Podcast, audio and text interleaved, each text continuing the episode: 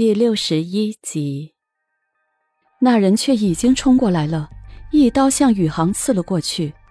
一想都没想，身体往前一步，就挡在了宇航身前。只见那把刀深深的刺进了他的胸口，血瞬间流了出来。啊！一疼得大叫了一声，宇航马上转身，才发现伊受伤了，而那个行刺的人。也被这一幕吓呆了。他们本来只是想揍他们两个一顿，教训一下，没想到会弄成这样。看见刀插进去的位置正是依依的心脏，几个人一失神，赶紧扔了帮子，一溜烟就跑了。宇航却看傻了，他和依依的手机在跑的时候都扔掉了。他赶紧抱起依依，疯了似的跑进了停车场。开车疯狂地奔向了医院。到了医院，他将车直接停在了急诊室的门口，抱起依依就冲了进去。依依已经不能说话了，眼角流着泪，胸口的血一直在流，流的宇航的身上、衣服上全都是血。依依，你要坚持住，一定要坚持住！宇航近乎哀求地说：“宇航，交给我吧，你出去。”陈院长急急地将依依推进了手术室，宇航呆呆地坐在了手术室的门口。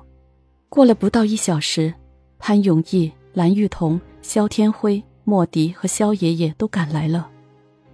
可是不管他们怎么问，宇航一个字都不说，流着泪，双手都是血，只是一味地看着手术室的门口。他想到了三年前，依第一次开画展。被灯光支架砸伤的时候，惨白的脸，他那时候好害怕依依就此再也醒不过来。那次依依醒过来了，不仅醒过来，还记起了以前的事情。他这样安慰着自己，可是内心却越来越焦虑、紧张不安，每一分每一秒都像在啃噬着他的心。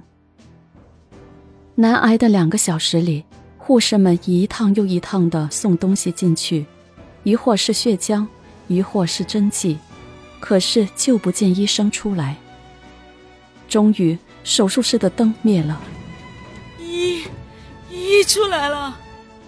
玉彤流着泪，激动地说：“出来的人是陈院长，脸上的表情凝重而沮丧，写满了无奈。怎么样了，陈院长？”萧天辉沉不住气，便问道：“我们已经尽力了。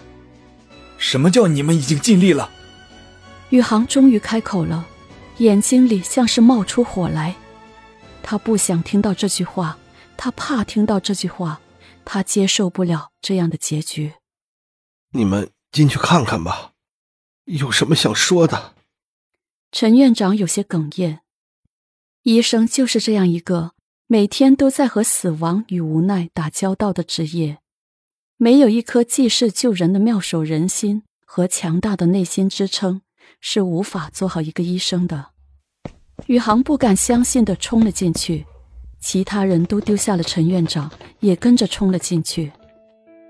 一，一，你不能死，你不能死，你不要丢下我！宇航痛苦的哭道。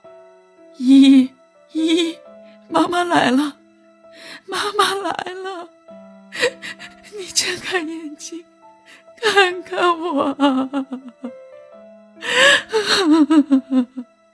玉彤哭着，可是声音里满是恐惧，她无法承受失去唯一的孩子这样的结局，那是她的心头肉，那是她的骄傲，是她最甜蜜的回忆。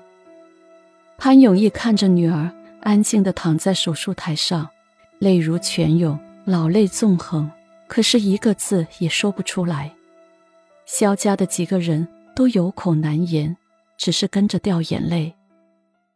这时候，一位年轻的女医生要给依依盖上白床单，可是床单却被宇航一把扔开了。依依不会死的，你拿走。她的心跳已经停止了。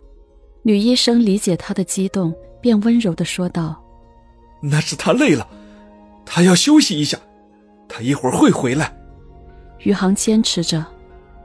女医生回头看看站在门口的陈院长，院长示意他不要盖了，出来吧。于是他便走了出去。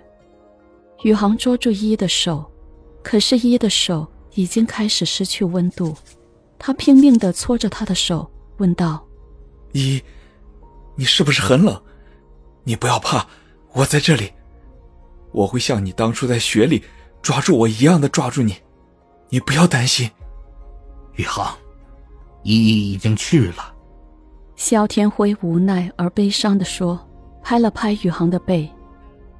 宇航没有任何反应，他满脑子都是依依和他的过去，他们上学时候的样子，他们结婚时的样子，一开画展时的样子，而最让他追心的是，一对他说：“你别走，我很难受，你陪陪我。”可是那时他却转身走了。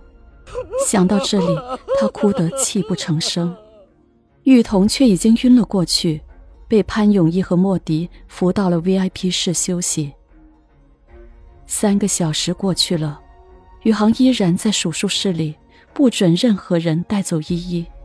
肖爷爷也被肖天辉带到了休息室。这时候，陈院长走了进来。